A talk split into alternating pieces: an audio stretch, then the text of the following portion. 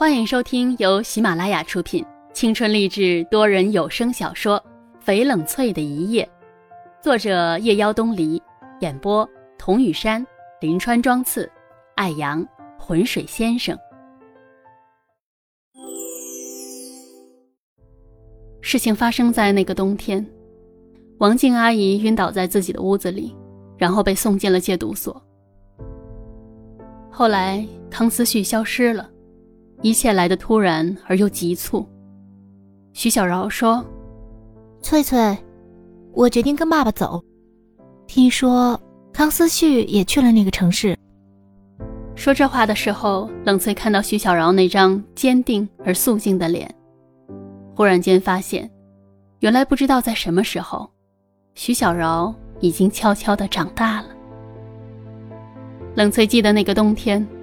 大雪纷纷扬扬地落下来，南桥从来没有下过那么大的雪，持续下了整整两天。大雪覆盖了冷翠的眼，遥远的，苍凉的。冷翠套上了羽绒服，围上了厚厚的围脖、雪地靴，整个人像只被裹起来的布偶。南桥被薄薄的一层积雪给覆盖了，踩在上面。露出浅浅的脚印。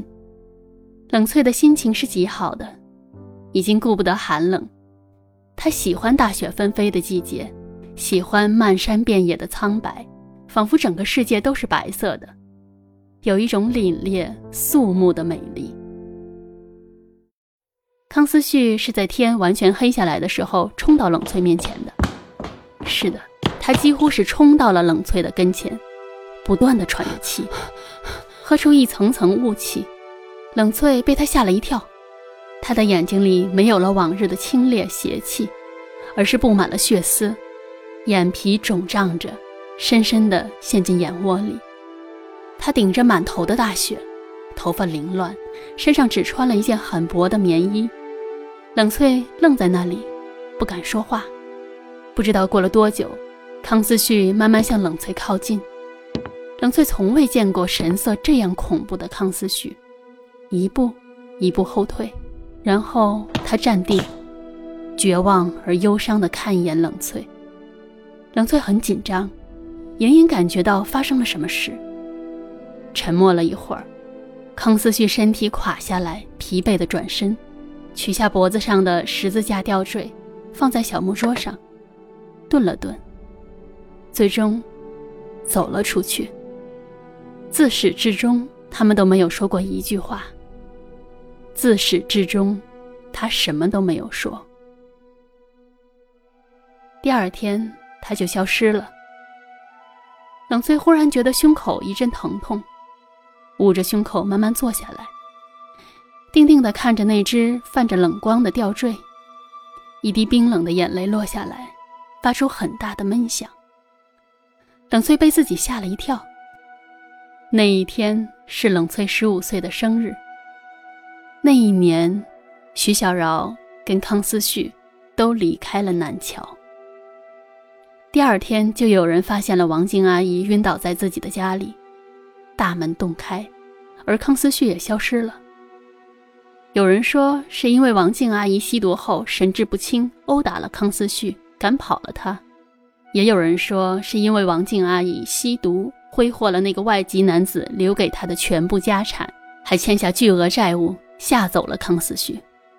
没有人知道究竟是为什么，康思旭从此音讯全无。后来有人听说在江城看到了康思旭，他在大街上与人打架斗殴，过得极其狼狈。后来徐小饶也去了江城。有关徐小饶跟康思旭的记忆，被冻结在冷翠十五岁之后。那是他儿时最初的，也是最后的记忆。他们的离开让冷翠变得更加安静。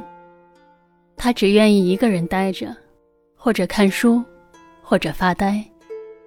在操场上遇到于超，不愿意看见他斜着眼看人，就绕道走，一个人走路回家。有时候。也会去爬山，然后想起徐小饶的脸，想起徐小饶对他说：“翠翠，我们到圈子外面去生活吧。那是可以笑得很大声、叫得很大声、哭得很大声的年岁，没心没肺，单纯的快乐。后来冷翠才慢慢的懂得，当时的徐小饶是有多勇敢，也会走路去看那片青翠的竹子林，然后学着康思旭的样子，在泛着光的鹅卵石上面躺下来，看天上的云层，一团。一团，像棉絮，突然间又快速的飘走。两年后的冬天，妈妈把王静阿姨接回了家，和第一次冷翠看到的丰盈妩媚的女人天差地别。她眼神呆滞，皮肤苍白，头发已经剪短，羸弱的身体似乎在下一秒就要被风吹走。妈妈满是疼惜地看着他，照顾着他。有时候冷翠看着这判若两人的女人，会忽然觉得很恍惚。是不是红颜薄命就是这个意思？满是凄凉与悲哀，也不免感慨：有时候生活太过完美，不知道老天爷会在什么时候夺去你的一些东西。他是在告诉你，你享用完了，也应该还一些回去。也曾可怜这个女人，有着异于常人的美丽，不甘平庸的生活，有着傲视的性情与美貌。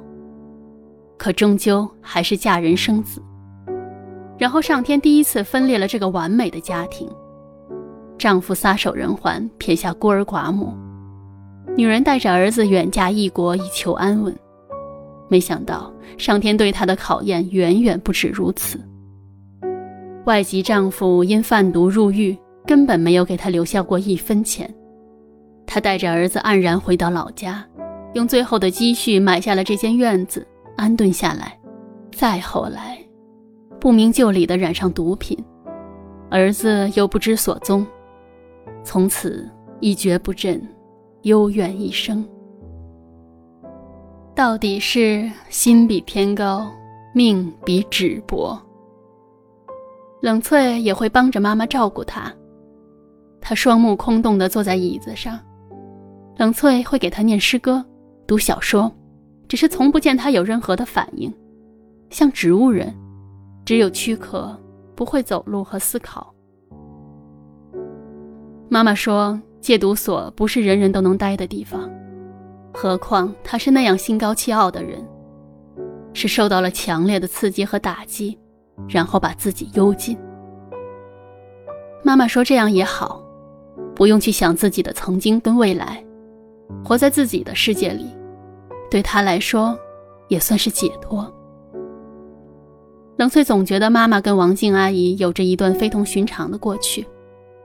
只是冷翠问妈妈，她就笑笑说：“她们是多年的姐妹，长大后各自嫁作他人妻，少了联系。”现在故人有难，就不能袖手旁观，就再不多说了。从那以后，冷翠就再也不见王静阿姨开口说过话，好像那个曾经妖娆妩媚的女子不曾出现过一样。妈妈跟爸爸东拼西凑的还清了王静阿姨的债务，把她的家保了下来，也会隔一段时间去阿姨的家里收拾。妈妈说。落叶也要归根，他得帮王静阿姨守着那个家，因为他始终相信，康思旭总有一天会回来。他把康思旭当做自己的孩子一样看待。王静阿姨的家离冷翠的家并不远，有时候冷翠也会去看看。阿姨小时候生活的老房子已经不在了，旧瓦换新砖，一排整齐漂亮的高楼。冷翠踩着大理石走上去，妈妈在里面忙碌。也许曾经阿姨的生活纸醉金迷，住金碧辉煌的大房子，但是现在冷翠看到的房间的确很简陋。客厅除了沙发跟餐桌，还有一个不算大的电视机外，便再没有其他的物品了。阿姨最后的积蓄不多，再加上染上了毒瘾，日子过得很清贫。冷翠走进康思旭的房间，看到放在床沿的吉他，黑色的套子落满了灰尘。摘掉黑色的套子，指尖触碰到冰冷的弦，发出低沉嘶哑的声音，仿佛又看到康思旭坐在山顶上给他们唱歌的样子。阳光打下来，洒上一层光晕。白色的原木书桌上放着钢笔跟练习册。冷翠想到了那个大雪纷飞的夜晚，康思旭顶着满头的雪花出现在他的面前。他是有话对他说的，嘴唇微张，眼神深切，滞住着，犹豫着，但终究什么都没有说，只留下了那个冰冷的吊坠，跟冷翠满满的疑惑。冷翠也是怨过他的，难道真如人们所说，他是被债务吓跑的？不管怎样，他都不应该丢下自己有难的母亲远走高飞。十八岁的那年夏天，冷翠收到了北方某大学的录取通知书。儿时的记忆就在这段纯白的光阴中，慢慢、慢慢的变成了一个点。那个点被冷翠收藏在脑子里的一个角落里。那是一本画册，上面画满了几个人的影子，欢笑。哭泣，愈加清晰的镌刻。冷翠装着这些记忆，即将跟生活了十多年的南桥告别，去更远的地方看风景。本集已播讲完毕，我是雨山。如果您喜欢这部小说，请订阅专辑，更多精彩内容我们下集继续。